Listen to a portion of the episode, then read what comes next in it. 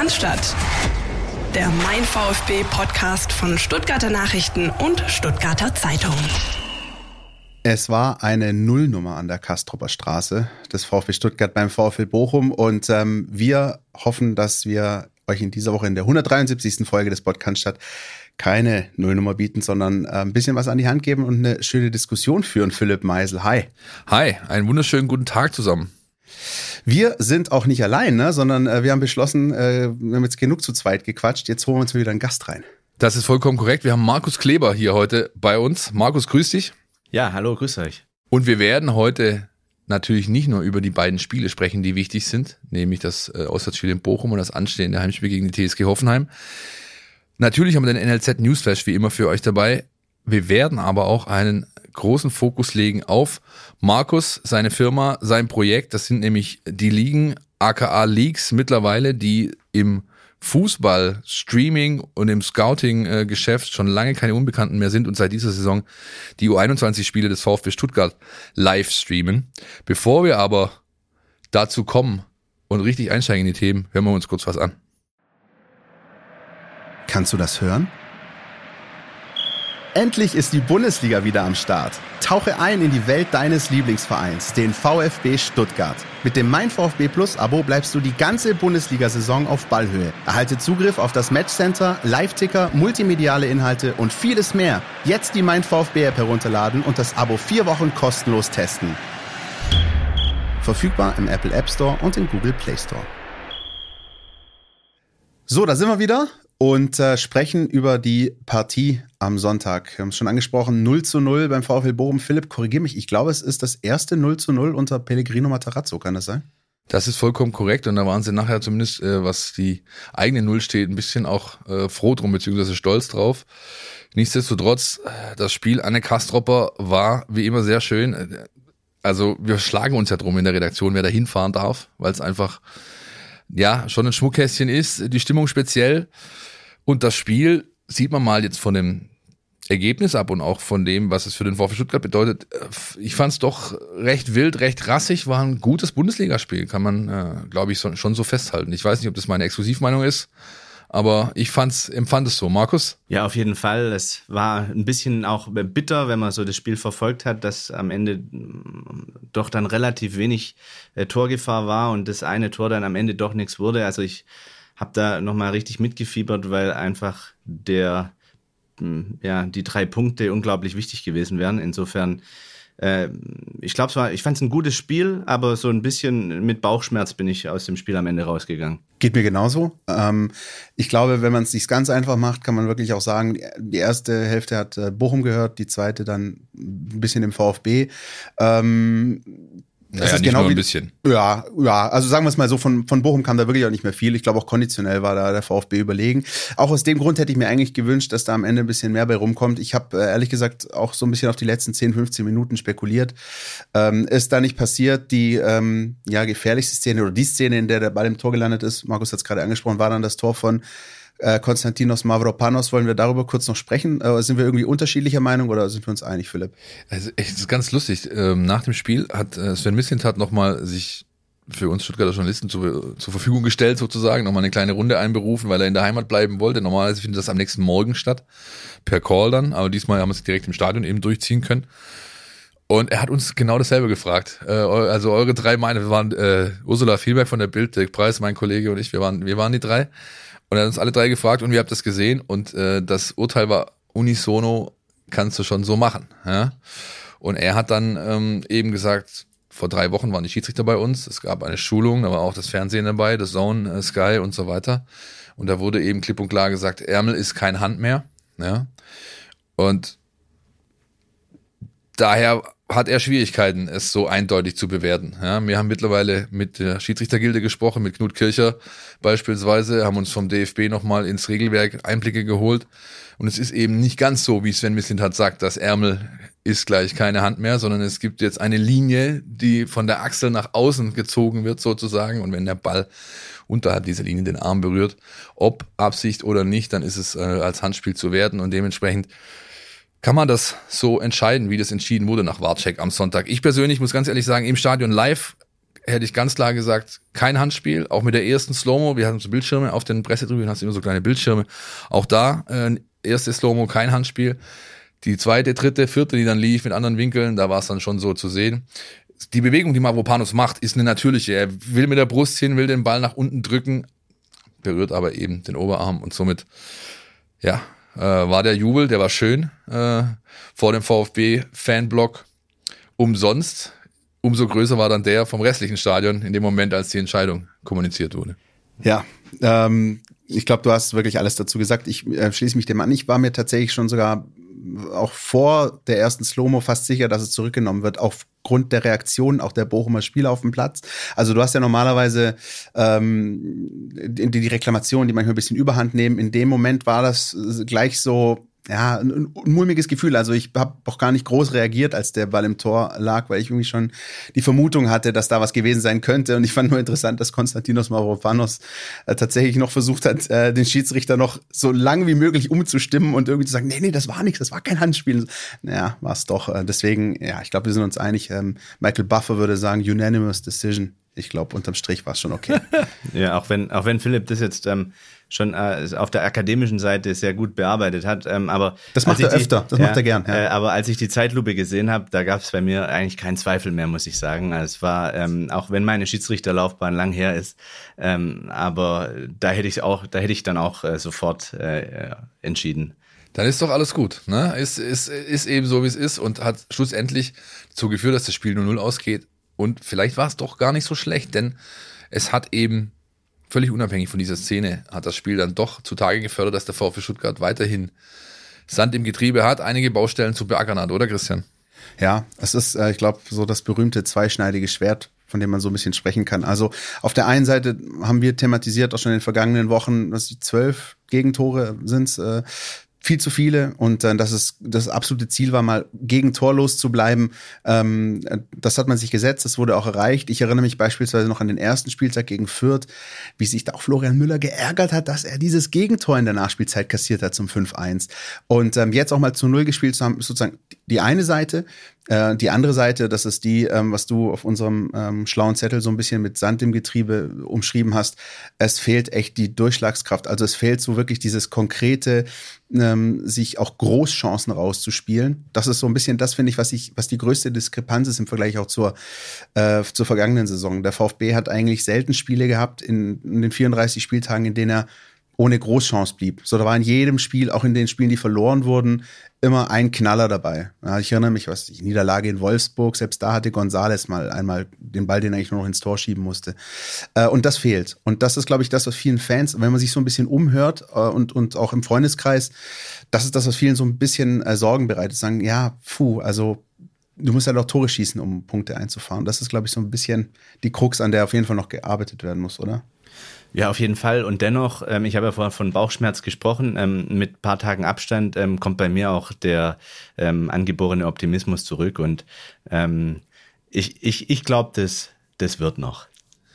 Na dann. ja, ist ja noch, ist ja noch, ist ja noch Zeit, ne? Noch früh in der Saison, aber nein, also Markus hat, also sein, sein subjektives Gefühl kann man ja auch untermauern.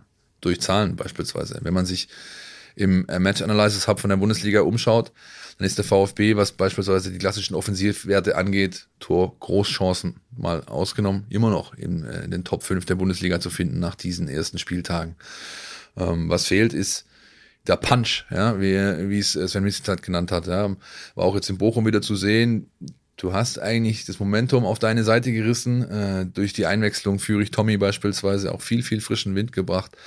Ähm, diese richtige sag ich mal, zwingende Torchance ist daraus halt nicht entstanden. Und das ist eins der großen Themen. Ein anderes, was ich vielleicht noch, Christian? Ja, ich wollte ganz kurz nur sagen, also, weil ich gerade so ein bisschen das Spiel in Bochum vor meinem geistigen Auge äh, so, so ablaufen lasse ähm, und an die Großchancen denke.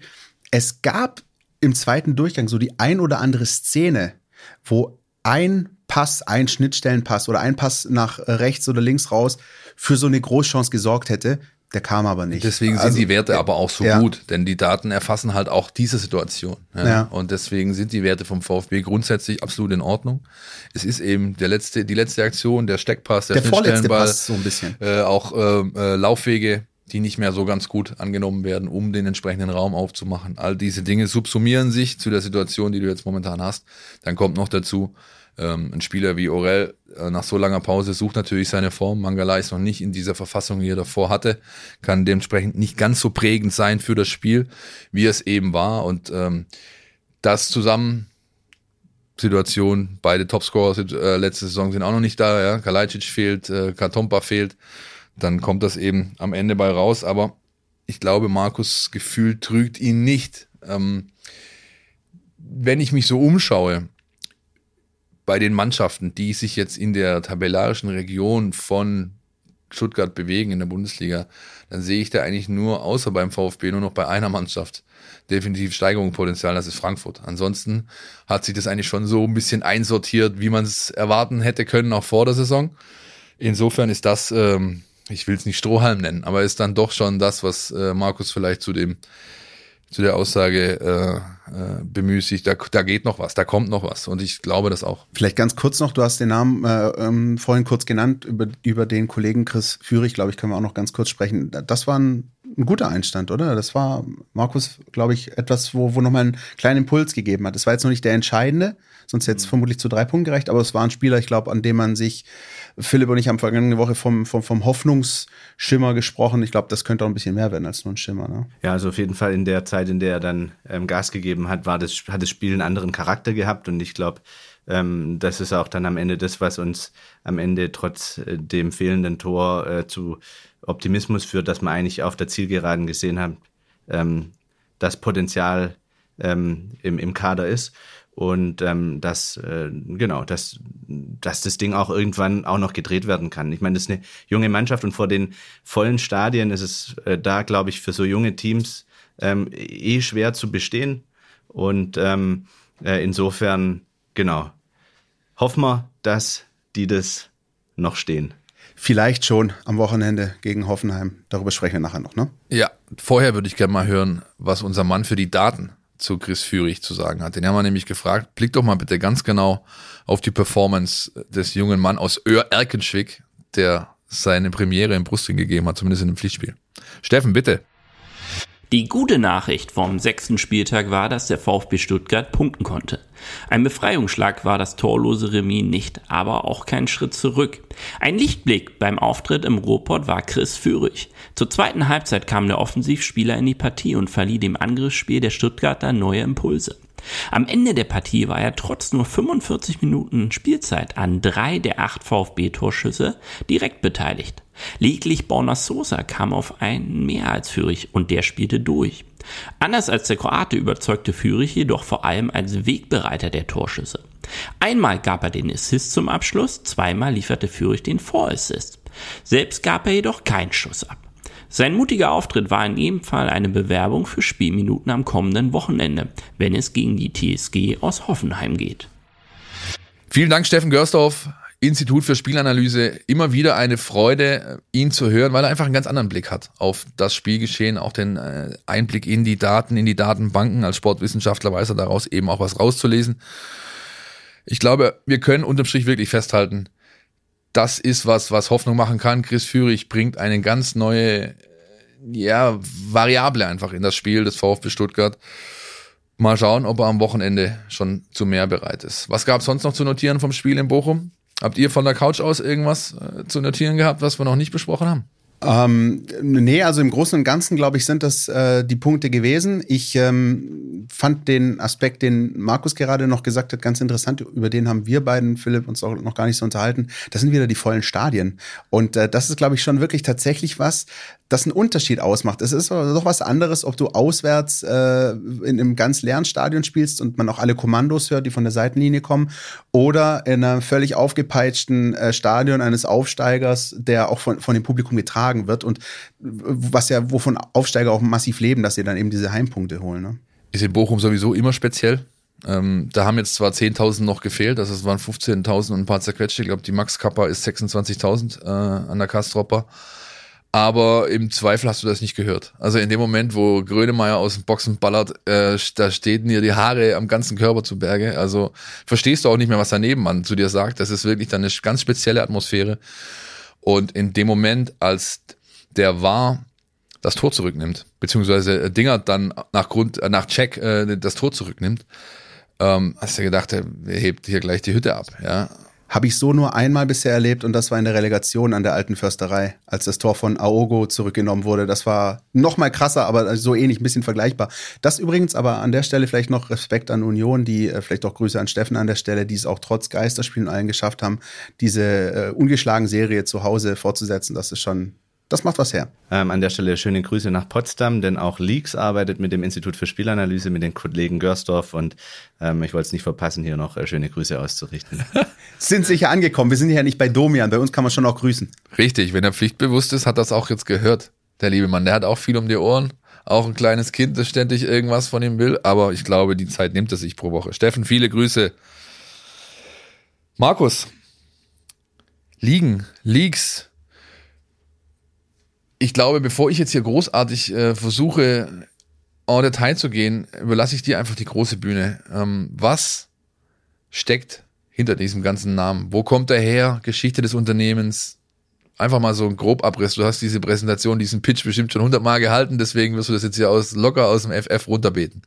Ja, du, das ist gar nicht so einfach, weil es gibt ähm, äh, es gibt äh, mehrere Startpunkte in der ganzen Geschichte für verschiedenste Themen. Also angefangen hat es mit einem Videoblog im Jahr 2005 mit meinem Kollegen äh, Chris Tschaika, der die Ligen ans Netz genommen hat äh, und äh, Videos auf die Seite gestellt. Damals äh, gab es meines Wissens keinen anderen Fußball-Videoblog.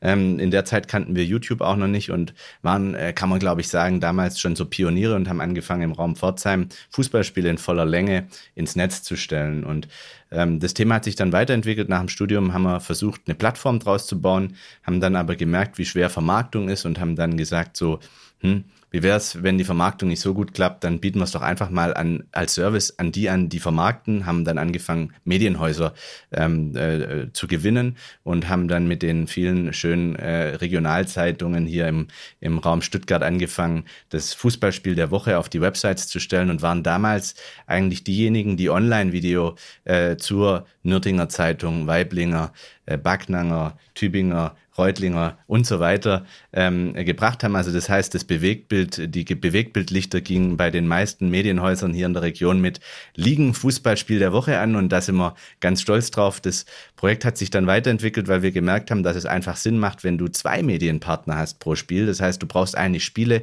wo ähm, äh, zwei unterschiedliche Medienhäuser verantwortlich sind und das ist halt dann, wenn Nelmersbach gegen Unterweisach spielt, halt nimmer der Fall. Und deswegen haben wir uns überlegt, Klassiker. Ja, natürlich. Es ist bestimmt einer. Es ist bestimmt einer in einem gewissen Rahmen. Ja? Ähm, und wir haben dann gesagt, so, da musst du halt dann schon in die Oberliga gehen. Da hast du halt dann äh, äh, zum, zum Beispiel Villingen und die Kickers oder so, ne? Da hast du dann schon zwei Medienhäuser, das heißt zwei Kunden potenziell.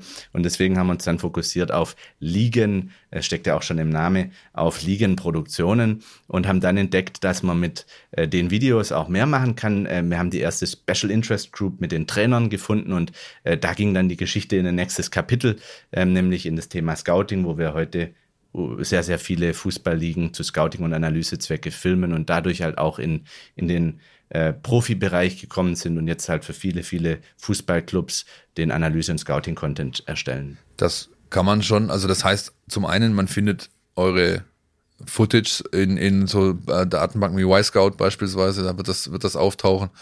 Ähm, heißt aber für mich zum anderen auch, das ist schon mittlerweile das Hauptstandbein vom Unternehmen an sich. Ja, genau. Bei Ligen ist es so, dass die ähm, äh, dass das Thema Scouting-Analyse ein großes Gewicht eingenommen hat. Ich würde mal sagen, es sind wahrscheinlich so ähm, rund 70 Prozent. Ähm, ich würde mich jetzt nicht genau festnageln, aber es ist ein bedeutender ähm, Anteil. Aber wir machen auch für ähm, äh, viele Clubs des, des Club TV, auch äh, Medien und Live für den DFB relativ viel, U-Nationalmannschaften. Ähm, in Österreich haben wir einen großen Auftrag. Ähm, also es ist auch im Medienbereich noch, noch ähm, gut was los ähm, und es wird auch nicht weniger. Ähm, aber im strukturell hat der Analyse-Scouting-Bereich schon ist ein großes Standbein, muss man sagen. Scouting-Bereich, wenn ich mal eine Frage an der Stelle einfach mal aus dem Nichts, weil wenn ich mir das gerade überlegt habe, wer ist denn da sozusagen euer Adressat, wenn es um die Scouting-Bereiche geht? Also mal blöd gefragt, guckt sich ein Sven Mislintat ein Spiel von Rot-Weiß Oberhausen an? Oder geht es um das Scouting-Analysebereich innerhalb dieses Amateurbereichs, dass die Gegner sich untereinander checken? Ist das, ähm, gibt es eine Vernetzung auch in dem Bereich weiter oben oder, oder wie muss ich mir das vorstellen? Also ich würde vermuten, dass Sven Mislintat das Ligenlogo schon oft gesehen hat, weil wenn du halt ähm, ähm, Juwelen suchst, dann musst du halt in die Ligen schauen, ähm, wo die Juwelen noch unentdeckt sind und das sind oft die, äh, ich nenne es oft auch gern die Schwellenligen, also Regionalliga, Dritte Liga, äh, U-Bundesligen, ähm, U17 auch noch. Ähm, und und da, da, da musst du ja schon so ein Stück weit auch äh, dran sein und wenn du die Leute früh entdecken willst, auch ähm, äh, dann dir den Content rechtzeitig anschauen. Ich glaube, die, die technischen Scouting-Teams sind ja auch enorm gewachsen in den letzten Jahren. Wir hatten, ähm, äh, es gab Bundesliga-Clubs, jetzt ohne Namen zu nennen, die hatten im Jahr 2012 keinen einzigen technischen Scout. Ähm, und äh, die haben mittlerweile 20 äh, im, im, im, im, sag ich mal, Spielanalyse, Performance-Team auf so äh, reiner technischer Basis, auch fürs NLZ, wo natürlich dann auch die eigenen Juwelen schlummern. Ja? So, das heißt, das technische Scouting hat einen enormen ähm, Anteil in der, in der Arbeit gewonnen und entsprechend müssen die mit gutem Material versorgt werden und da ähm, sind wir dann an der Stelle. Wird auch so lange oder so schnell noch nicht äh, aufhören, denn äh, die Datensätze, die da mittlerweile produziert werden, äh, als reine Daten, aber auch Bewegtbild, das ist so umfangreich und es gibt immer noch, sage ich mal, nur rudimentäre Ansätze, das äh, über eine KI beispielsweise sauber strukturiert durchsuchen zu können. Das heißt, es wird immer der Faktor Mensch gefragt bleiben, zumindest noch in naher Zukunft. Diese Teams werden eher wachsen, denn, denn schrumpfen. Ja. Ähm, äh, das heißt, ich habe dich richtig verstanden, wenn jetzt zum Beispiel ein DFB TV Footage läuft von irgendeinem Länderspiel, dann ist das vornehmlich auch von euch produziert. Ich würde mal sagen, äh, außerhalb der A-Nationalmannschaft und außerhalb äh, der, des DFB-Pokal. Ähm, ja, äh, Juniorenbereich äh, meine ich. Juniorenbereich, ja. ähm, genau, im Frauenbereich haben wir auch recht viel gemacht. Ähm, und dann auch ähm, so ein Stück weit abseits der klassischen Themen äh, bei Futsal oder Beachsoccer sind wir dann auch noch gern zu sehen.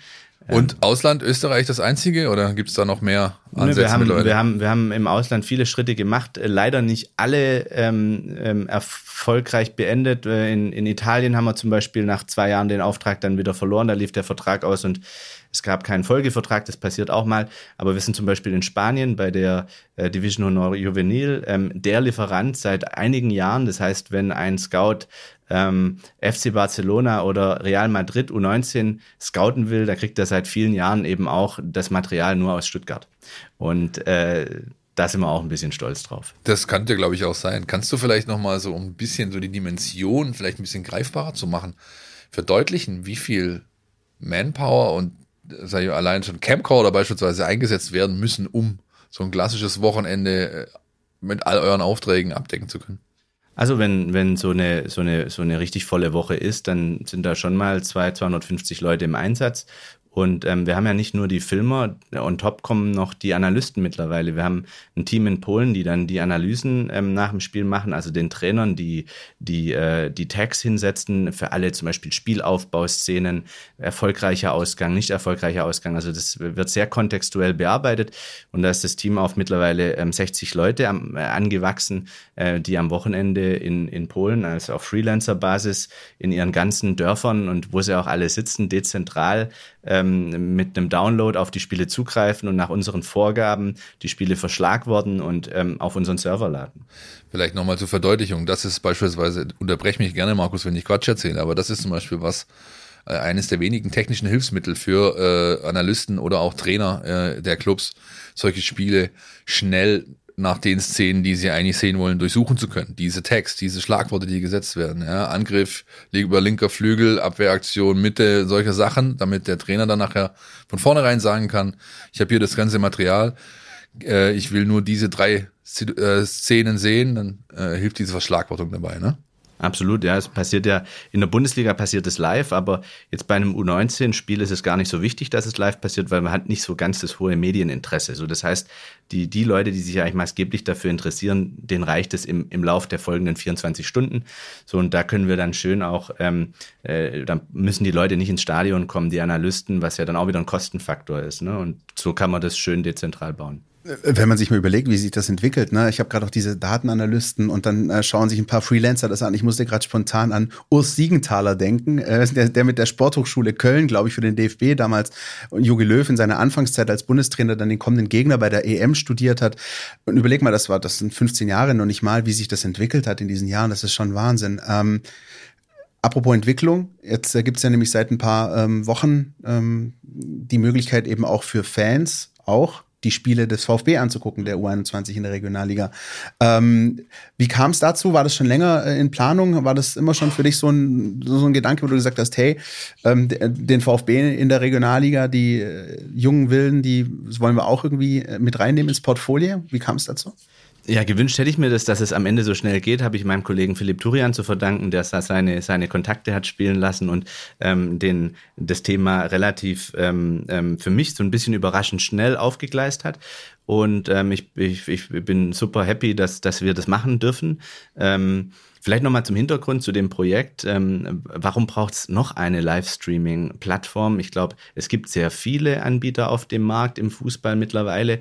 Ähm, und äh, was wir anders machen wollen oder was, was mich auch in den letzten Jahren umgetrieben hat, jetzt auch nochmal ein komplett neues Projekt zu starten und die anderen Sachen auch äh, an, an die Kollegen abzugeben, war, dass ich glaube, dass sich äh, der, der, der, die, die Refinanzierung von Fußballinhalten ähm, langfristig ändern wird und dass die Vereine perspektivisch ihre Inhalte stärker eigenvermarkten können. Und ähm, hier wollen wir ein Stück weit zeigen, wie es geht und dass es geht. Denn ähm, wir hatten uns im Vorgespräch auch kurz dazu unterhalten. Ich, ich glaube, und das ist, klingt jetzt für, für manche vielleicht ein bisschen verrückt, aber ich glaube, dass es ähm, im, im Fußball durch die ganzen Rechtehalter auch einen riesen Wasserkopf gibt und dass eigentlich ähm, äh, es auch theoretisch denkbar wäre, dass ein Fußballfan sich einfach das Bewegtbild oder die, die Medieninhalte direkt bei seinem Verein kaufen kann. Ja, und ähm, da denke ich, liegt viel Zukunft drin, ähm, dass du eben dein Geld nicht bei ähm, bekannten Streaming-Plattformen ausgibst, sondern vielleicht einfach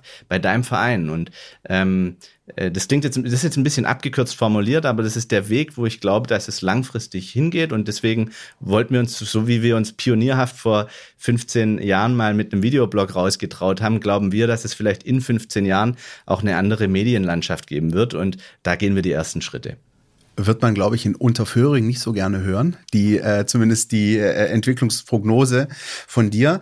Ähm, nur ist es natürlich so, ich glaube, da müssen Philipp und ich jetzt auch kein Geheimnis drumherum machen. Wir merken das natürlich bei unserer journalistischen Arbeit. Also wenn es jetzt nicht um äh, Streaming und Übertragung geht, sondern in der journalistischen Arbeit merkst du natürlich, dass vor allem bei der Bundesliga, in den Bundesliga-Clubs, die Macht der Vereine, auch die, die, die, die, der Versuch der, der Meinungshoheit immer höher gehalten wird. Also ich gebe immer ein Beispiel jetzt mal abseits vom VfB, aber ähm, wisst ihr, als Pep Guardiola Trainer des FC Bayern geworden ist, wem er sein erstes großes Interview gegeben hat? Selbstverständlich weiß ich das. Ja, sag's. Bayern TV. Bayern TV und in Print war es nicht irgendwie die Süddeutsche oder sonst irgendwas, sondern äh, es war das Audi-Magazin. Und das ist natürlich so ein bisschen der Punkt, der sozusagen aus journalistischer Perspektive natürlich äh, uns ein bisschen äh, sagen wir mal, gucken lässt, wohin entwickelt sich das. Das ist sozusagen der eine Part, journalistisch. Aber was sozusagen den Part angeht, den ihr vor allem bespielt, ähm, ist also sozusagen deine These oder wenn du in die Glaskugel schauen könntest, in 20 Jahren gibt's äh, Champions League Bayern gegen Kiew, dann äh, nicht bei The Zone möglicherweise, sondern bei Bayern TV.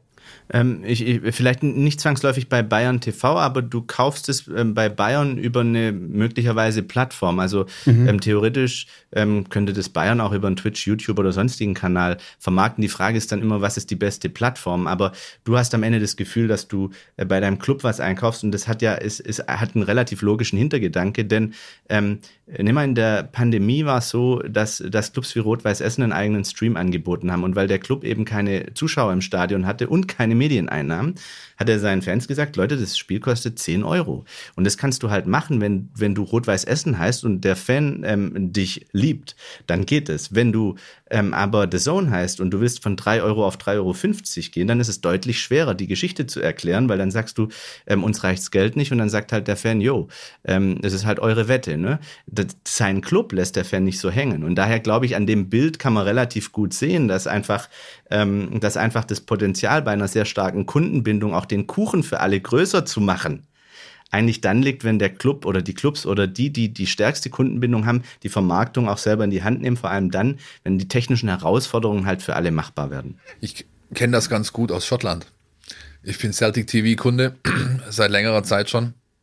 Und das ist genau das Szenario, das Markus gerade umschreibt. Ich bekomme da wirklich äh, alles, was ich sehen will. Also erstmal alle Spiele live, ja. Äh, sofern sie nicht ähm, in, inländisch sind und irgendeine rechte Regelung mit Sky oder so weiter unterliegen. Aber zum Beispiel alle internationalen Spiele kann ich da sehen. Pokalspiele kann ich da sehen. Frauenmannschaft, Jugendmannschaft sowieso. Alles kommentiert, teilweise top kommentiert, wenn man davon absieht, dass die Schottisch sprechen. Also Englisch mit äh, schottischem äh, äh, Accent, das muss man erstmal lernen, äh, sich da durchzufuchsen, aber geht. Ähm, und dazu eben jede Menge Material vom Trainingsplatz, Lennox Town, wo sie, wo sie trainieren, wo wo äh, Spielerinterviews, sonstige Features. Das ist wirklich schon sehr, sehr gut gemacht. Da ist eine riesige Abteilung dahinter, aber die arbeiten auch so, äh, wie Markus das skizziert. Das heißt, die Live-Bewegtbilder lassen die natürlich produzieren. Das machen sie nicht komplett in-house, sondern es ist natürlich ein Unternehmen, ähnlich wie Markus Unternehmen, das dieses Material bereitstellt. Ich hätte noch eine These, die das alles ein bisschen untermauert. Also mal ähm, auch abseits von Leaks, sondern wenn man sich so ein bisschen im Profibereich äh, umschaut. Hm, wir haben das vorher kurz angesprochen in unserem Vorgespräch. Ähm, vor 10, 15 Jahren brauchte ich, um Pay-TV-Inhalte, wenn es um Sport geht, zu nutzen, genau ein Abo. Das war damals bei Premiere. Da konnte ich die Bundesliga gucken, ich konnte den Pokal gucken, ich konnte die Champions League gucken, ich konnte aber auch Wimbledon und die Formel 1 schauen.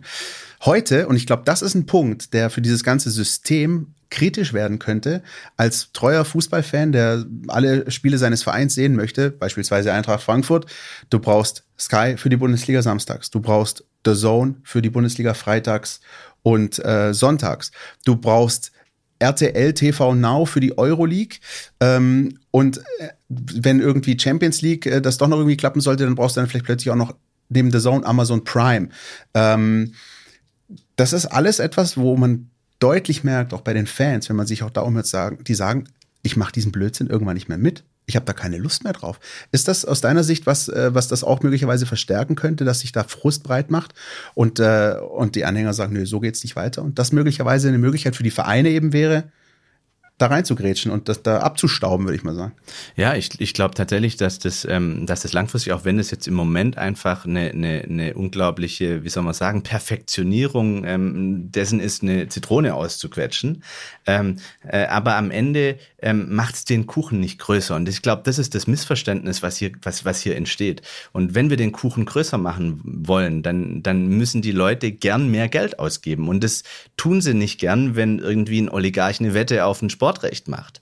Und ähm, wenn aber dein Club äh, was werden will, dann dann, dann ist das Potenzial für einen größeren Kuchen deutlich besser. Und daher glauben, glaube ich, ähm, dass sich aufgrund, wie gesagt, der Voraussetzungen vielleicht mit einer Plattform wie Leaks die Clubs ein äh, Ökosystem, ähm, Ökosysteme zur Verfügung gestellt bekommen, wo sie diese Dinge dann ausspielen können. Und auf die Reise äh, haben wir uns gemacht. Ähm, jetzt mal nochmal zurück zum VfB 2. Gestern Abend war das Spiel gegen Aalen im Gazi-Stadion. 520 ähm, Zuschauer. Ähm, mit euren Zahlen so 270, 290 dazu, ähm, liegen wir roundabout bei 900 Zuschauern, die diese Partie hatte. Äh, egal, ob jetzt live im Stadion oder vor einem Endgerät, welch, äh, welcher Art auch immer. Was entgegnest du Leuten, die sagen, je mehr ähm, das quasi über Streams angeboten wird, das Produkt Fußball, egal auf welcher Klasse, welchem Niveau, ähm, ja, umso weniger Menschen gehen überhaupt noch zu den Spielen selbst. Und das ist doch eigentlich das, was ein Spiel ausmacht, haben wir gerade eingangs drüber gesprochen. Wenn in Bochum 15.000 Attacke reiten, dann ist das geil. Das ist völlig anderes, wie wenn da irgendwie 300 Journalisten und, und die, die Teams drin sind, so, ja. Oder man in Hoffenheim ist. also ich, ich glaube, ähm, ich glaube, ja, ich glaube, da brauchen wir auf der einen Seite ähm, gibt's da nicht so jetzt das Schwarz-Weiß, denn ähm, ja, es werden sicher ein paar Leute den Stream gucken, ähm, aber ähm, nein, es werden nicht alle tun, denn ein Stadionerlebnis ist unersetzbar. Also ich glaube, das ist einfach ähm, nicht durch einen Stream zu ersetzen und deswegen glaube ich, dass der Wettbewerb äh, da nur äh, begrenzt ist. Man muss aber mittlerweile sagen, ähm, dass wir in, in einer Zeit angekommen sind, wo wir an allen Stellen barrierefrei Barrierefreiheit ganz groß schreiben. Und wenn ich eben jetzt eine gewisse Vorerkrankung habe oder wenn ich äh, gehbehindert bin oder schon sehr alt ähm, und äh, oder oder weggezogen in, ins Ausland, ähm, dann dann sage ich, dann ist es in der heutigen Zeit eigentlich nicht mehr zeitgemäß zu sagen, ähm, jo, dann dann hast du halt Pech gehabt, sondern dann ist es aus meiner Sicht auch ein, ein soziales Nachhaltigkeitsthema, dass ich sage, ich stelle diese Kunst, die wir hier betreiben, auch ähm, barrierefrei zur Verfügung. Und ähm, da ist, hat, äh, glaube ich, auch Livestream jetzt auf einer ganz ganz anderen Ebene nochmal an Stellenwert gewonnen. Und ähm, ich glaube, nein, den Stadionbesuch wird es auf keinen Fall ersetzen. Und äh, der Wettbewerb zum Stadionbesuch ist sicherlich da, aber ich glaube, der ist kleiner, als man denkt.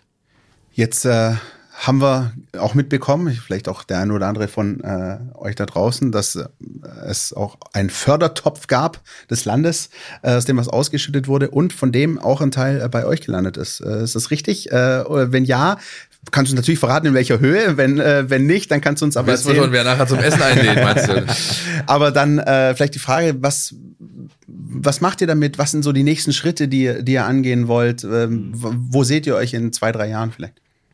Also wir haben, da wir Großes vorhaben, haben wir uns natürlich auch ähm, darum gekümmert, ähm, ein gutes Pro Produkt vorzufinanzieren, ähm, denn äh, es ist in der heutigen Zeit so, dass die Erwartungen an digitale Produkte sehr hoch sind und ähm, du musst da einfach aus dem Stand irgendwo auch ein gewisses Niveau an den Start bringen und das ist gar nicht so leicht. Das haben wir jetzt mit unserer Plattform, mit der wir wirklich jetzt ja super schlank gestartet sind, auch ein paar Mal auf die Nase geflogen, muss man sagen. Also da hat auch mal ein Stream nicht funktioniert und das ist dann richtig bitter. Da, da schläfst du dann auch nicht mehr und du musst halt auf, auf, auf auf, äh, auf ein Niveau kommen aus dem Start weg, das sehr gut ist. Und wir wollen eine, äh, eine, eine App äh, bauen, die äh, Club-Mitglieder-App, die eben nicht für jeden Club eine ist, sondern äh, eine für alle. Ähm, und äh, die App der Fußballunterstützer, so ganz grob zusammengefasst, auf der wir die Timeline des Fußballs darstellen. Ähm, unsere These ist, dass die dass Fußball auf den bestehenden Timelines, die audiovisuell zumindest funktionieren, so wie Instagram oder TikTok, nicht funktioniert, weil die Algorithmen ähm, äh, den Zeitkontext ähm, schwer missachten. Also wenn Barack Obama eine Rede hält auf TikTok oder auf Instagram, dann weißt du nicht, war das jetzt gestern oder vor einer Woche oder vor zwei. Und oft ist es auch gar nicht so wichtig, weil es geht um diese Aussage, die oft zeitlos ist. Und Fußball ist, gibt, es gibt auch im Fußball zeitlosen Content, aber der meiste Fußball-Content, den wir ehrlicherweise Weise ähm, äh, besprechen hat, einen zeitlichen Kontext. Wir haben uns auch heute über letzten Samstag, über kommenden Samstag und die, uns, unser Podcast wird vielleicht in, in, sicherlich auch zeitlos mit Sicherheit, aber er hat doch einen gewissen zeitlichen Kontext, muss man ehrlicherweise sagen. Und das äh, können diese Timelines nicht so gut. Also Twitter können es, aber Twitter funktioniert wiederum nicht im audiovisuellen Bereich sehr gut. Das heißt, das 1 zu 0 des FC Bayern, VfB, deines lokalen Clubs, das willst du einfach jetzt wissen, wenn es passiert. Und dafür gibt es keine gute Timeline und die wollen wir bauen, dass äh, du deine Fußballereignisse an einen Ort bekommst und die aber nur siehst, wenn du auch deinen Club unterstützt. Und das ist die Bedingung für unsere Welt. Ähm, du bist Supporter in einem Club in irgendeiner Form, Mitglied, Dauerkartenbesitzer oder Sponsor. Dann kriegst du Zugang und ähm, bist quasi, äh, hast die Möglichkeit, die beste Timeline des Fußballs anzuschauen. Und da wollen wir hin und das braucht natürlich eine Finanzierung und dazu haben wir uns für verschiedene Möglichkeiten beworben und das Land war so, so, so nett und hat ein, ein KI, also ein Artificial Intelligence äh, Wettbewerb ausgelobt, äh, bei dem wir zum Zug gekommen sind und da ein Stück vom Kuchen mitnehmen durften, um da auch was Schönes zu entwickeln. Das Land war so nett, sehr schön. Ja, das ist doch ein schöner Abschluss für diesen Blog. Klingt spannend, Markus, und ich hoffe, ich kann das jetzt, obwohl wir noch nicht am äh, Sendungsende sind, schon mal aussprechen. Wir hören uns hier bald mal wieder, wenn dann in dieser Richtung Neuigkeiten zu erwarten sind und sprechen drüber. Wenn wir aber schon beim Nachwuchs sind, dann bleiben wir doch gleich da, oder? Jingle bitte. NLZ News. Neues von den Nachwuchsmannschaften. Unser NLZ Newsflash diese Woche, liebe Leute, wartet ganz kurz vor knapp noch reingekommen mit einer Neuigkeit auf, nämlich einer sehr wichtigen. Thomas Krücken hat seinen Vertrag verlängert beim VfB Stuttgart. Thomas Krücken, der Nachwuchsleistungschef, also der Direktor Nachwuchs, wenn man so möchte, ähm, das du, wohl, du würdest sagen, die äh, oberste Person der Nachwuchsleistungszentrumsszene. Ja, Dankeschön, Gerne. Dankeschön, Dankeschön, Herr. Ja, genau. Das, da wollte ich eigentlich hin, Christian. Ja, okay. Was würde ich nur ohne dich machen? Ja, richtig. Nein, wichtiger Mann, allein schon deswegen, weil er eben die letzten zwei Jahre, seit er da ist, seit 2019, unfassbar viel auf die Kette geschoben hat. Wir reden ja quasi fast jede Woche drüber. Allein die Personalien, die da in den letzten Monaten zum VfB gefunden haben, ob es aus Wolverhampton ist oder aus Nürnberg oder vom DFB oder wo auch immer er externe Experten für das Projekt äh, Stuttgart begeistern konnte und an den VfB binden konnte. Und jetzt hat er sich selber gebunden. Ähm, mein Wissensstand ist, es ist ein sehr langfristiger Vertrag. Äh, wir können mal von mindestens vier Jahren ausgehen, ohne jetzt ganz ins Detail äh, gehen zu wollen. Die Thomas weiterhin hier bleibt. Ich habe mit ihm gesprochen kurz vor der Sendung tatsächlich und ähm, was du aus Gesprächen mit Thomas Krücken immer mitnimmst, ist das Brennen für die Aufgabe, weil er ist ein unfassbarer Experte einfach auf diesem Sektor. Und das kam heute wieder so ein bisschen raus, denn er freut sich unheimlich, diesen, diesen Weg beim VfB weitergehen zu können. Und wenn man das so ein bisschen bildlich vielleicht verpacken möchte, die haben jetzt diesen riesigen Tanker im Suezkanal wieder ausgerichtet. Ja, die, die Störung ist weggebaggert sozusagen. Es sitzt jetzt alles auf Schiene. Jetzt kann es richtig losgehen, richtig äh, Fahrt aufnehmen. Immer unter der Prämisse auch, dass solche Entwicklungen, diese struktureller äh, Art sind, wenn man die anschiebt, brauche ich, äh, sehe ich Markus hier nur nicken da hinten, das dauert eben seine Zeit, bis das dann tatsächlich greift. Deswegen kann man jetzt nicht sagen, übermorgen steht der neue Superstar bei, bei Materazzo auf der Matte. Das wird eine Weile dauern, aber ähm, alle Voraussetzungen wurden geschaffen und ich glaube, der Club kann sich glücklich schätzen, so einen Experten für die kommenden Jahre an sich gebunden zu haben. Definitiv. Und ähm, ich glaube, wir können auch an der Stelle mal schöne Grüße an die Mercedesstraße richten. Gut, dass so eine Meldung mal direkt vor unserer Aufnahme eintrudelt und nicht irgendwie hinterher und wir irgendwelche Uhrzeiten sagen. Wir müssen, müssen. umschneiden, wir müssen noch was machen. Das können wir ja. so nicht, ah, das können wir, so können wir nicht rausgehen. Ja. So ist es. Ähm, deswegen konnten wir das jetzt auch noch mit reinnehmen. Sportlich äh, war es so ein bisschen Berg- und Talfahrt ne, an den vergangenen Tagen. Erst äh, gab es den Sieg gegen Balingen und dann die Niederlage gegen Aalen. Ne? Zumindest was die U21 angeht, ja. Ich habe beide Spiele tatsächlich auch äh, verfolgt. Zum einen im Stream von äh, Markus von, von Ligen und einmal gestern Abend im Gazi-Stadion live vor Ort. Äh, hab das co-kommentiert auch. Das heißt, der eine oder andere, der sich das jetzt real life noch anschauen möchte, der wird äh, eine Stimme wiedererkennen. Ja, ist schwierig. Also ich habe mit dem Trainer gesprochen nach dem Spiel und ich glaube, Frank Fahrenhorst äh, war so die diese diese Ernüchterung, diese Enttäuschung einfach unfassbar ins Gesicht geschrieben, weil seine Mannschaft auf der Stelle tritt. Ja, man hat die gleichen Probleme, dieselben Probleme wie wie eigentlich letzte Saison. Äh, man hat dieses Thema, wir kommen mit der Körperlichkeit nicht klar. Wenn sie aggressiv äh, uns den Schneid abkaufen, kommen wir damit nicht klar. Ähm, wir haben jede Menge Potenzial, bringen es aber nicht konstant auf den Platz. Ja, und manchen ist halt auch dann anzumerken, dass sie vielleicht auch noch äh, ein paar Flausen im Kopf haben, die man ihn austreiben muss. Gestern Abend beispielshaft beispielsweise äh, Mitte zweiter Halbzeit, VfB hat Ballbesitz, will aufbauen, kann aufbauen, kann, hat den Umschaltmoment. Und was macht Manuel Polster? Er spielt blinden Ball mit der Hacke irgendwie in einen 16er zurück. Ja, Was du dann davon, das sieht natürlich hübsch aus, war alles andere als zielführend, aber das sind so die Probleme, mit denen er sich gerade rumschlagen muss, der Frank Fahrenhorst. Und ähm, das wird, glaube ich, auch noch eine Weile so andauern. Ich glaube nicht, dass sich das so schnell ändert, nach dem, was ich da jetzt an frischen Eindrücken gesammelt habe. Was ähm, aus meiner Sicht nur mit dem Blick auf das nackte Ergebnis fehlt beim VfB 2, das ist wirklich so ein bisschen die, äh, die Konstanz, also ergebnistechnisch das haben wir letzte Woche schon ein bisschen angesprochen, aber es ist wirklich so, ich glaube, diese Woche mit diesen beiden Spielen, mit diesen beiden Ergebnissen zeigt schon, dass das alles so ein äh, riesengroßes Wellenbad ein bisschen beim VfB 2, ne? Ja, absolut. Und äh, jetzt hast du Gießen als nächsten Gegner der Tabellenletzte, aber eben auch eine Mannschaft. Äh, Markus, da kannst du vielleicht ein, zwei Takte dazu sagen, die wirst du schon mal gesehen haben. Die sind auch äh, für einen äh, sag ich mal, etwas rudimentären Spiel äh, bekannt, aber einer, der halt in der Regionalliga durchaus zu Erfolg führen kann. Ne? Ja, absolut. Also in, in Gießen, sag ich mal, im Verein ging es letztes Jahr kunterbunt zu und die Mannschaft hat äh, trotzdem ähm, eine, eine sehr, sehr gute Saison unter den Bedingungen ähm, runtergespielt. Das heißt, die können was wegstecken. Ähm, und äh, da glaube ich, dass, dass, dass da auch noch was kommt. Ähm, und äh, auch wenn da wirtschaftlich ähm, ja kurz vor Ende war, ähm, haben die es trotzdem geschafft, ähm, durch, durch das, durch das äh, Notmanagement, das jetzt dann, glaube ich, ähm, äh, zum Management wurde, so wie es zumindest aussieht, ähm, dass die äh, hier sehr stabil arbeiten. Und ich glaube, da muss man mit allem rechnen, ja. Das Thema, das er zudem noch hat, zu all denen, die wir gerade schon angesprochen haben, ist das der Personalien. Ja. Er hat gestern Abend den schönen Spruch äh, gesagt, äh, also wir laufen auf der letzten Rille, vor allem was die Offensive angeht. Ja. Schippo weiterhin raus mit Knieproblemen, Bennett äh, äh, Sprunggelenk, äh, linker Knöchel hat, hat einen Bänderriss. Gestern Abend nach 50 Sekunden nach der Einwechslung Marco Wolf verloren, schwere Muskelverletzung im rechten, Ober rechten Oberschenkel. Die Diagnose ist noch nicht final da, zumindest nicht, wenn wir gerade aufnehmen, aber Fahrenhorst hat gestern Abend schon Muskelbündelriss befürchtet. Das heißt, auch er ist erstmal für die nächsten Wochen raus. Alukohol spielt seit die ganze Zeit schon angeschlagen. Also das ist echt ein Thema, das wir haben werden. Dazu fehlen Leute wie Suver, äh, wie Meier, die eben auch ihre Blessuren haben und wahrscheinlich auch am Samstag noch nicht zur Verfügung stehen. Insofern hat auch Thomas Krücken gerade schon gesagt, ist echt ein bisschen schade, denn jetzt sind sie zwar auf dem siebten Platz noch, aber die Tendenz zeigt eben nach unten.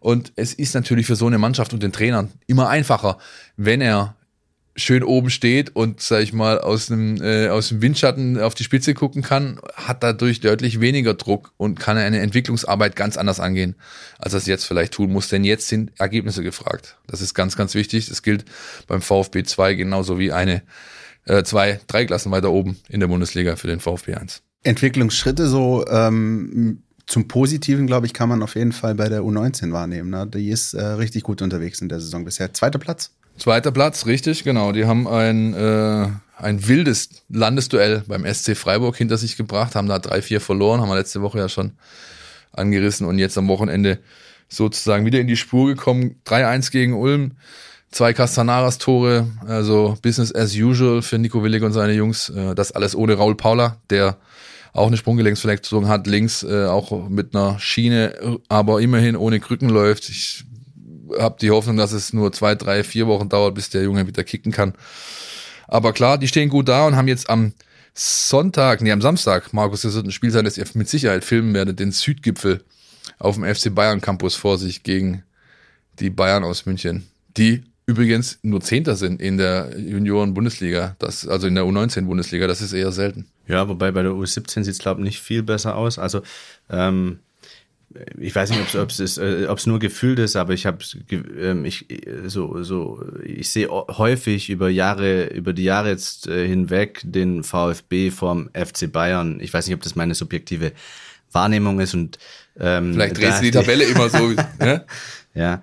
Ähm, ja, aber ähm, Philipp, da vielleicht auch die, die Frage an, an dich zurück. So, ähm, äh, glaubst du, dass äh, du, ich meine, du verfolgst eigentlich, ähm, für mich bist du eigentlich so der VfB-Nachwuchsexperte, ähm, denn ähm, du verfolgst jetzt seit vielen Jahren die, die, die Jugend schon ähm, sehr, sehr kontinuierlich. Ich weiß nicht, ob es neben dir noch viele gibt, die da so, so dicht und äh, konsequent dran waren, jetzt zumindest aus, aus journalistischer Sicht. Ähm, ja, wie, wie fühlt sich das für dich aktuell an? Ähm, ist, das, ist das alles stabil nachhaltig? Du hast es mit dem Tanker in, in, äh, im, im, im Bosporus verglichen. Ähm, ähm, aber es gab ja auch schon gute Zeiten. Also siehst du das nachhaltig auf, auf, einem, auf einem guten Weg? Naja, es gab die gute Zeiten, aber die liegen halt schon sehr, sehr lange zurück. Und wo sie einfach hinwollen, ist, dass sie, dass sie eigentlich von jedem Jahrgang, der dann rauskommt, sagen können, okay, hier haben wir drei Jungs mindestens, die einfach wirklich das Potenzial haben, die so Kategorie Eckloff sind und müssen dann keine Ömer Beas und so weiter äh, Jungs mehr holen, ja, weil wir einfach die Qualität nur über externe Neuzugänge ersetzen können momentan oder bieten können. Das ist das, wo sie hinwollen. Und dafür wurde in den letzten 10, 15 Jahren, so roundabout kann man den Zeitraum schon ein, eingrenzen, hier und da zu wenig gemacht. Das muss man ganz deutlich sagen. Ähm, äh, das gilt zum einen dafür, dass man ähm, ja wenig strukturiert gearbeitet hat, beziehungsweise viele personelle Umbrüche hatte auf Entscheiderebene. Es gilt aber vor allem äh, dahingehend, dass eben angestoßen durch Thomas Hitzelsberger äh, vor allem jetzt einfach ein klarer Weg da ist. Es wurden Leitplanken gesetzt, die es vorher vielleicht so nicht gab. Und äh, aufgrund dieser Leitplanken arbeiten jetzt Leute wie Krücken, äh, definieren die natürlich weiter, äh, justieren nach, holen dafür externe Experten in den Club. Auch das war früher nicht so präsent, dieses Thema. Da hat man halt schon gedacht, wir können das schon, Leute, das schaffen wir schon. Ja, und das ist eben nicht so, weil dieses ganze Tätigungsfeld oder Betätigungsfeld mittlerweile so facettenreich ist und zum Teil auch so diffizil, dass du eben spezielle Experten brauchst. Das sieht man ja auch in den Trainerstäben an sich. Der Staff nimmt immer mehr zu. Das hat einfach den Grund, dass die Spezialisierung äh, weiter voranschreitet. Und insofern ähm, glaube ich, dass man jetzt auf einem wirklich guten Weg ist, aber immer noch in so einer Startblock-Situation. Das wird noch ein, zwei Jahre dauern, bis es wirklich sicht- und greifbar wird. Ähm, und dann glaube ich aber schon, dass der VfB Stuttgart wieder zu diesem Status quo zurückkehren kann, den er einmal hatte, nämlich die beste Ausbildungsschmiede in Süddeutschland zu sein. Ja, du hast es halt am Ende, glaube ich, ähm, nicht hundertprozentig in der Hand, wenn ich überlege, wäre ein Joshua Kimmich am VfB vorbeigekommen? Wahrscheinlich nicht. Wäre ein Timo Werner am VfB vorbeigekommen? Wahrscheinlich nicht und auch ein Serge Gnabry nicht. Und da glaube ich eben, dass es am Ende halt auch so, es ist halt mal der Jahrgang. Ne? Und, ähm, und ich glaube, äh, da hast du auch nicht immer alles in der Hand. Ja, klar kannst du sagen, okay, das wäre bitter, wenn der nachher in Hoffenheim spielt für aus VfB-Sicht, aber ähm, ich glaube, ähm, die Jungs kriegst du ja schon ab, ehrlicherweise. Und ähm, ähm, dass jetzt einer hier aus Bad Cannstatt dann groß rauskommt, das, das kannst du, glaube ich, auch dann am Ende nicht mehr alles dann selber steuern. Vollkommen richtig. Und äh, deswegen diese dieses, dieser Aufbau des Netzwerks von Krücken angestrebt, jetzt in ganz Baden-Württemberg mit den Satellitenclubs. Deswegen ähm, die Spezialisierung. Ähm, natürlich hast du es nie ganz selbst in der Hand.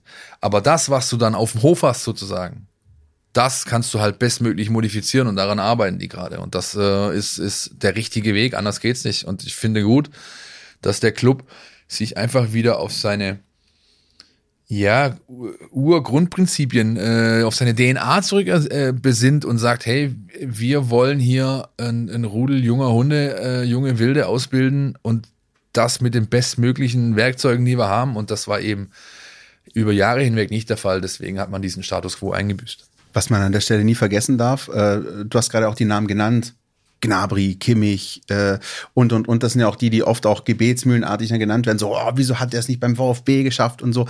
Das ist die die eine Seite der Medaille. Die andere ist und das dürfen wir nie vergessen und das weiß aber glaube ich keiner so gut wie wie ihr beiden und und Philipp auch, der das jahrelang begleitet im NLZ. Es ist ja auch nur ein absoluter Bruchteil der Talente der Jungs aus dem Nachwuchsbereich, die es dann am Ende schaffen. Und am Ende hast du dann diese zwei, drei Perlen, die dann immer wieder als Namen genannt werden, auch wahrscheinlich in 10, 20 Jahren. Aber genau das rauszufiltern und genau diesen Sprung zu schaffen. Ich weiß gar nicht, ich habe irgendwo mal gelesen, Philipp, korrigier mich, aber es sind wirklich nur, es ist ein absolut einstelliger Prozent. Äh, drei Prozent von 1000. Drei, drei Prozent so, von genau. 1000 schaffen es tatsächlich aus diesem ganzen NLZ-Kosmos hinaus. Das gilt jetzt für die gesamtdeutsche Landschaft, nicht für den VfB. Und für viele ist es dann sogar, äh, nicht für viele, es ist dann auch ein Erfolg, sogar wenn es dann einer mal am Ende in die zweite oder dritte Liga schafft als Spieler. Das ist klar, genau das der darf Punkt, man ja. halt auch nicht vergessen. Ja, auch das ist übrigens gehört mittlerweile zu einem Geschäftsmodell von solchen Clubs. Ja, dass man natürlich immer bestrebt ist, sich Top-Material für die eigene Mannschaft, äh, Bundesligamannschaft zu produzieren. Das hört sich so schwierig an, weil es hier um Menschen geht. Ja, aber es kann man einfach ein Stück weit schon so sehen.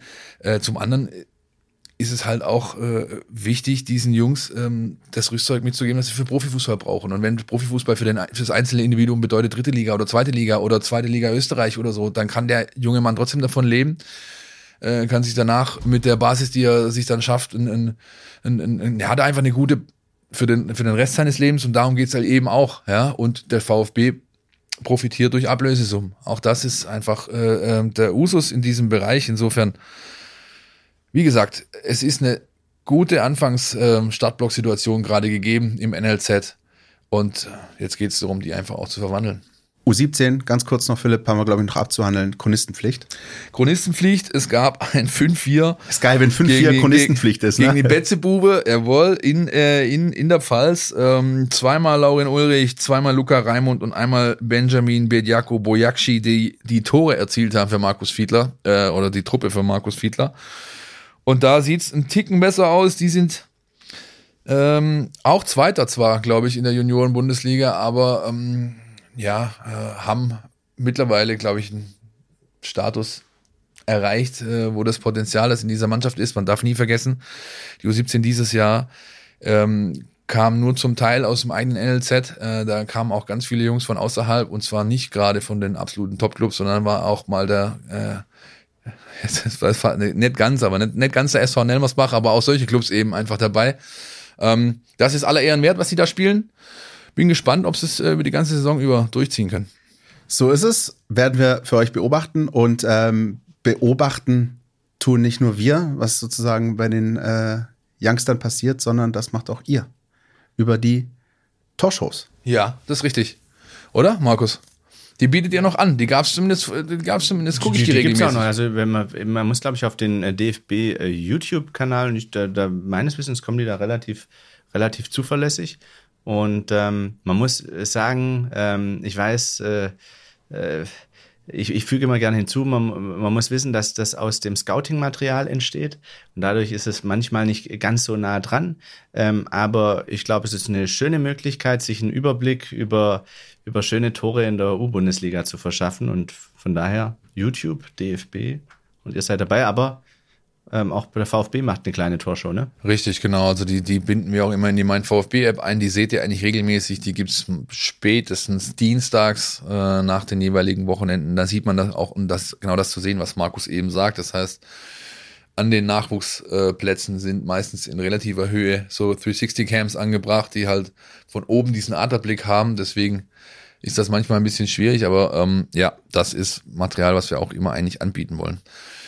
Bevor wir weitermachen, schalten wir ganz kurz in die angeschlossenen Funkhäuser. You are my, you are my hero. Mega, Wahnsinn, unfassbar. Äh, Dieter, das findest du gut? Nee, nicht die Super Null. Das super Angebot hier ist doch mega. Das Samsung Galaxy S21 5G ab nur einem Euro von Mobilcom Debitel. Mega smart mit 20 GB LTE-Tarif. Jetzt sichern auf freenetdigital.de. Das war der Werbeblock für diese Folge. Kommen wir wieder zum Sport. Auf uns und den VfB Stuttgart wartet der siebte Bundesligaspieltag. Der VfB Stuttgart empfängt ausnahmsweise mal nicht am Sonntag, sondern am Samstag um 15.30 Uhr äh, die TSG Hoffenheim in Bad Cannstatt. Ähm, und wir sprechen über dieses Spiel. Ähm, Philipp, wie ist deine Grundstimmung mit Blick auf dieses Spiel? Ich muss ganz ehrlich sagen, ich äh, habe einfach noch die beiden Spiele gegen Hoffenheim aus der vergangenen Saison im Kopf. Die liefen ganz gut. 3-3 und 2-0, vor allem das Heimspiel war sehr, sehr beeindruckend. Kann man noch irgendwas mitnehmen aus diesem Spiel, außer dem äh, guten Gedanken daran, dass man zu Hause gegen Hoffenheim gewinnen kann? Nein. Gut, hätten wir das auch geklärt. Was kann, was, äh, was, was kann man stattdessen äh, sich vornehmen? Was sollte man sich vornehmen?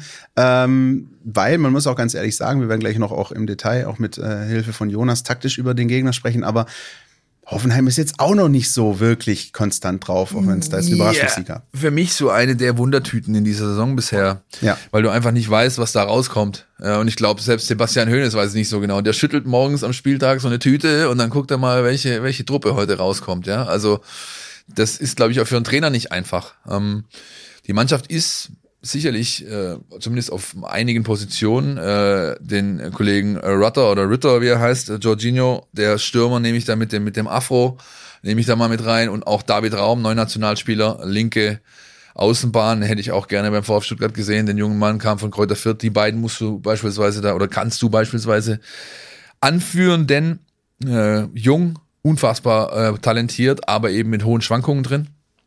Und das siehst du eben bei Hoffenheim auch auf dem Platz. Und ich glaube, Markus wird, wird mich äh, bestätigen, wenn ich jetzt ihn frage, hiermit offiziell, was kommt da am, am Samstag bei raus, dann wird er ungefähr dasselbe sagen. Ich weiß es nicht so genau, weil das, das, die Mannschaft ist so für mich, auch die letzten Jahre schon übrigens, nicht so wirklich greifbar. Du weißt nicht, was wollen die, wo wollen die hin, oder? Also ja, ich, ich, ich, ich, ich würde würd mich da anschließen.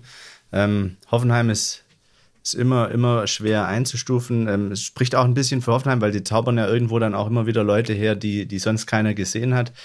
Ähm, äh, dieses Jahr ähm, ist es noch viel schwerer. Ähm, ich glaube, für den VfB wird es jetzt äh, ein, super wichtiges Spiel, denn es wird nicht leichter danach. Ich glaube, es kommen noch ein paar richtig starke Gegner und ähm, unterm Strich hatte man jetzt eher die leichteren. Ich weiß nicht, ob ich mich da zu weit aus dem Fenster lehne. Ähm, äh, aber ich glaube, es kommen noch ein paar schwere und ich glaube, Hoffenheim gehört noch zu den lösbaren Aufgaben und ähm, ich glaube, umso mehr, umso wichtiger, äh, ich meine, wir haben es vor dem Bochum-Spiel genauso gesagt, sind wir äh, am Ende, was fürs Phrasenschwein, das nächste Spiel ist das Wichtigste, aber ähm, Drei Euro haben- bitte, wir- danke. aber äh, es, es äh, man, man kann die Nuss, glaube ich, am Samstag noch mal knacken, auch wenn es schwer zu berechnen ist oder schwer was auszurechnen. Ähm, aber ähm, es wird nicht leichter und umso wichtiger ist es. Du hast gerade angesprochen, der Spielplan ist ganz interessant. Philipp und ich sind so ein bisschen übereingekommen in den vergangenen Wochen. Der Spielplan meint es eigentlich ganz gut mit dem VfB. Also so im, im Großen und Ganzen mit dem Verlauf über die 17 Spiele. Gut, man hatte jetzt schon äh, Leipzig beispielsweise, man hatte schon Leverkusen. Ähm, was, glaube ich, noch so ein anderer Aspekt ist, der reinspielt. Mit Blick auf das Wochenende ist, danach kommt schon wieder die nächste Länderspielpause. Und allein aus dem Grund wäre es eigentlich wichtig, ähm, mit einem Erfolg rauszugehen, weil sonst hättest du tatsächlich diese äh, zwar kurze Zeitspanne, aber es ist eine Zeitspanne von vier Spielen, von Länderspielpause im September bis Länderspielpause im Oktober, wo du sieglos geblieben wärst. Und das wäre zum einen ärgerlich, zum anderen, ähm, ich mache das für mich intern immer in meinem äh, Gehirn. Ich mache mir so eine kleine Liste und gucke mir äh, vor, im Vorfeld äh, der Saison und gerade mit Blick auf den Spielplan an, welche Heimspiele man eigentlich so gewinnen sollte, damit, äh, damit man einigermaßen stressfrei durch die Saison kommt. Und ähm, das ist jetzt für mich so das zweite Spiel nach dem Auftakt gegen Fürth, wo ich sage, Heimspiel Hoffenheim kann man schon, sollte man schon ähm, äh, drei Punkte holen. Und deswegen, aus diesen zwei Aspekten wäre es aus meiner Sicht vor allem sehr, sehr wichtig, da, da was zu holen. Einen weiteren Aspekt bringt immer Jonas Bischofberger bei uns ins Spiel und deswegen hören wir jetzt mal rein, was er zum Spiel am Samstag in Stuttgart zu sagen hat. Podcast statt. Der Mein VfB Podcast von Stuttgarter Nachrichten und Stuttgarter Zeitung. Die TSG Hoffenheim steht mit Tabellenplatz 9 genau in der Mitte der Tabelle. Ähm, nach zwei Siegen, zwei Unentschieden und zwei Niederlagen kann man festhalten, dass der VfB es mit einer Bundesliga-Durchschnittsmannschaft zu tun bekommen wird. Und genau so äh, tritt Hoffenheim auch auf. Ähm, sie sind eine solide Truppe, aber ragen in wenig Aspekten heraus. Ähm, in ihrem 4 zu 3-1 im Pressing sind sie sehr variabel, können etwas tiefer verteidigen oder auch sehr hoch anlaufen, ähm, wie sie es zuletzt gegen Wolfsburg gemacht haben. Da haben sie wirklich ganz vorne angelaufen mit Abseitsfalle und allem drum und dran ähm, scheinen sich da aber generell auch stark an den Gegner anzupassen. Muss man also mal sehen, wie sie gegen den VfB auftreten werden. Da gibt es ja durchaus auch Pro und Contra, ähm, ob man da als Gegner hoch anlaufen sollte oder nicht. Ähm, aber insgesamt sind sie defensiv auch nicht herausragend, ähm, sind ab und zu nicht so kompakt und sie hatten jetzt auch größere Probleme mit den Räumen hinter den Außenverteidigern. Ähm, da könnte der VfB entweder ähm, über Spielzüge reinkommen oder man versucht Spieler wie Kulibali, Führig oder Massimo ins 1 gegen 1 ähm, auf den Außen zu schicken. Im Spiel nach vorne ist Hoffenheim auch solide. Ähm, sie sind relativ ambitioniert, aber auch fehleranfällig äh, im Spielaufbau. Deswegen muss man sie eigentlich zumindest phasenweise hoch anlaufen, um da Ballverluste zu provozieren. Ähm, ansonsten hat Hoffenheim eigentlich sehr viele gute Fußballer, ähm, sei es jetzt äh, Grilic, Kramaric, Baumgartner, die sind technisch, taktisch alle richtig gut ähm, und deren Qualitäten versuchen sie auch einzusetzen, indem sie vorne sehr breit stehen und den Gegner auseinanderziehen. Und in den Räumen, die sie dadurch öffnen, spielen sie dann sehr schnelle, raumgreifende, vertikale Spielzüge hinter die Abwehr. Nur wie in vielen Dingen ist Hoffenheim auch da nicht herausragend ähm, das macht sie in Summe ja, zu einer Mittelfeldmannschaft, die für den VfB weder ganz vorhersehbar noch leicht zu schlagen sein wird. Ich möchte das einfach mal so stehen lassen, tatsächlich, unkommentiert, denn eigentlich wissen wir ja alle, wir müssen dem Jonas gar nicht nochmal einen oben drauf quatschen, der macht das schon sehr, sehr ordentlich. Wird also spannend für den VfB Stuttgart. Ich bin selbst auch wirklich gespannt, ob man wieder Viererkette sieht, ob man Dreierkette sieht äh, oder Dreier-Fünferkette sieht wie das alles vonstatten gehen wird. Wir werden am Sonntag, äh, am Samstag natürlich im Stadion sein, berichten. Christian, du hast, glaube ich, Dienst. Das heißt, euer Second Screen Go-To Angebot ist die Mein VfB App. Ähm, vielleicht da nochmal um Bogen zu schlagen, Markus, zum Spiel auch in äh, Bochum, auch zum, zum, zum, ähm, ja, zum gesamten bisherigen Saisonverlauf des VfB Stuttgart schon ein Stück weit so, dass jetzt dieser, Christian hat es ja vorhin auch schon angerissen, dass jetzt dieser nächste Entwicklungsschritt eigentlich kommen sollte. Ne? Man wartet da immer noch so ein bisschen drauf, oder? Ja, absolut. Ich muss kurz vorwegnehmen. Ähm, leider ist es nicht in meinem The Zone-Abo drin am Samstag, aber das nur am Rande. Ähm, ja, ich glaube, die, ähm, die, die Chance ist jetzt auf jeden Fall nochmal da, ob der Knoten jetzt direkt platzt. Ja, stellen wir doch mal die Frage, was ist, wenn wenn wenn wenn es Nullpunkte gibt. Ich glaube, dann wird es zwar noch schwerer, aber die Welt geht äh, trotzdem noch nicht unter. Aber es, es ist dann schon, wie du sagst, mit Länderspielpause. Ähm, äh, äh, man, man, man ist einfach deutlich beschwerter auch über die nächsten Wochen und das wird dem ganzen Gefüge äh, nicht gut tun und insofern ja am besten einfach drei Punkte einfahren am Samstag. Und ähm, die fährt man dann möglicherweise ein, Philipp, mit Änderungen in der Startelf? Stichwort Chris Führig, siehst du ihn schon in der, in der Anfangsformation oder noch zu früh? Ich würde es nicht riskieren. Ich denke auch, er ist in der Verfassung, die er sich jetzt gezeigt hat, momentan ein zu starkes Pfund in der Hinterhand, das ich bringen kann, wenn ich es wirklich brauche. Wäre ich der Trainer, würde ich nochmal so entscheiden, ihn erstmal auf der Bank lassen. Für mich die größte Frage äh, vor diesem Wochenende, wann diese Breite, die der Kader hat, äh, endlich mal zur Stärke wird. Ja? Die Breite hat er unbestritten. Und äh, der einzelne Spieler hat auch unbestrittene Qualitäten. Nur das gesamte da hakt's halt immer noch. Ja, unser äh, Chef Dirk Preis hat sich die Woche auch schon mal mit dem Thema befasst, glaube ich. Hat einen Artikel lest ihr bei uns in der App, wann eben diese Breite zu Stärke wird. Ich denke da vor allem an diese Spieler, die immer und immer wieder Chancen bekommen und immer und immer wieder eben demonstrieren, dass dieser nächste Entwicklungsschritt, der ist zwar irgendwo sichtbar, vielleicht sogar greifbar, aber er kommt halt nicht. Ja, Massimo Klimowitz, nur mal um zwei Beispiele zu nennen.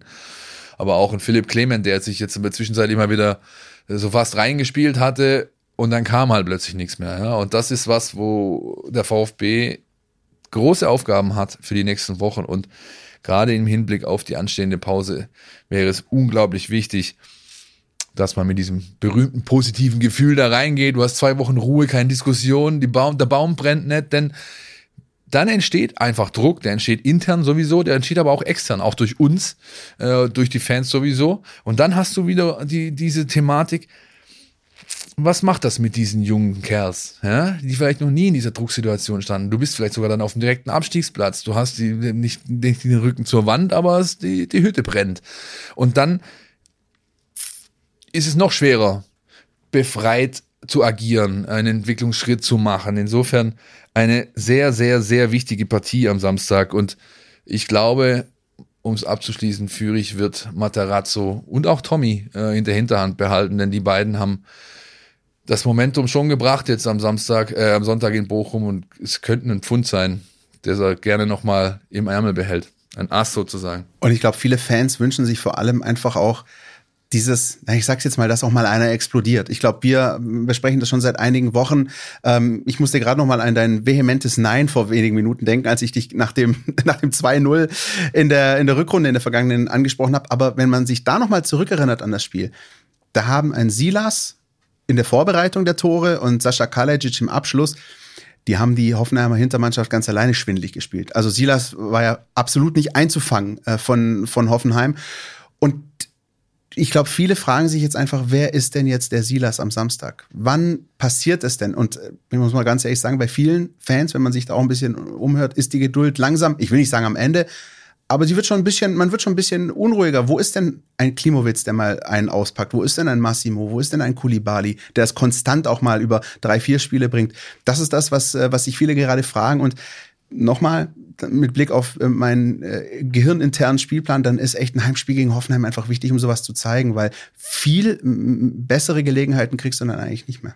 Das ist doch eine schöne Gelegenheit, um abschließend zu dieser 173. Sendung von euch allen und natürlich auch von mir nochmal einen Tipp abzufragen. Markus, du als Gast hast natürlich die erste Wahl. Was tippst du für das Spiel am Samstag? Äh, ich glaube, es gibt, es gibt äh, viele Tore. Ähm, VfB ist immer da gut, äh, für, gut dafür, auch zwei zu bekommen. Deswegen sage ich 3-2 VfB. Ich ähm, bleib auch optimistisch, äh, hoffe auf einen schlechten Tag von Andrej Kramaric und ein erneutes zu Null und würde mir tatsächlich so einen schmutzigen 1-0-Sieg wünschen. So sieht's aus, Chris. Genau das ist mhm. mein Ergebnis auch. Ähm, äh, Grammaric hat gerade nur schlechte Tage, deswegen hoffe ich, er hat nochmal einen und äh, trifft auch seine Freistöße nicht. Und dann setze ich wie beim 3 zu 3 äh, letzte Saison auf einen Kopfball in der Nachspielzeit, Rim rückwärts fallen von Mark Kempf, irgendwie sowas. Wirklich ganz, ganz dreckig. Es ist vollkommen egal wie. Ich hoffe, die 25.000 werden da sein, die da sein dürfen und werden es entsprechend äh, gutieren, dieses Tor, so es denn fällt. Und dem VfB würde es, glaube ich, gut tun für die kommenden äh, Wochen mit der kleinen Verschnaufpause dazwischen. Denn da kommt noch äh, die eine oder andere Aufgabe. Die eine oder andere Aufgabe kommt auch in den nächsten Wochen und Monaten und Jahren auf euch zu mit Liegen. Markus, vielen, vielen Dank, äh, dass du bei uns warst, dass du uns besucht hast. Das ähm, hat großen Spaß gemacht, auch mal über ja, die, die anderen Bereiche so ein bisschen dieses ganzen Business zu quatschen. Und äh, ich glaube, das waren und hoffe, das waren auch für euch da draußen ein paar interessante Eindrücke. Ja, mir hat es viel Spaß gemacht. Vielen Dank. Das war's mit dem Podcast statt für diese Woche. Ihr habt Fragen oder Anregungen? Meldet euch bei uns. Info at meinvfb.de oder das gute alte Fax an Christian Pavlic sind zwei Optionen für die, die keine sozialen Netzwerke haben. Und für die, die soziale Netzwerke nutzen, at meinvfb findet ihr sowohl auf Insta als auch bei Facebook und Twitter. So sieht's aus. Bis nächste Woche. Tschö. Podcast statt. Der Mein VfB Podcast von Stuttgarter Nachrichten und Stuttgarter Zeitung.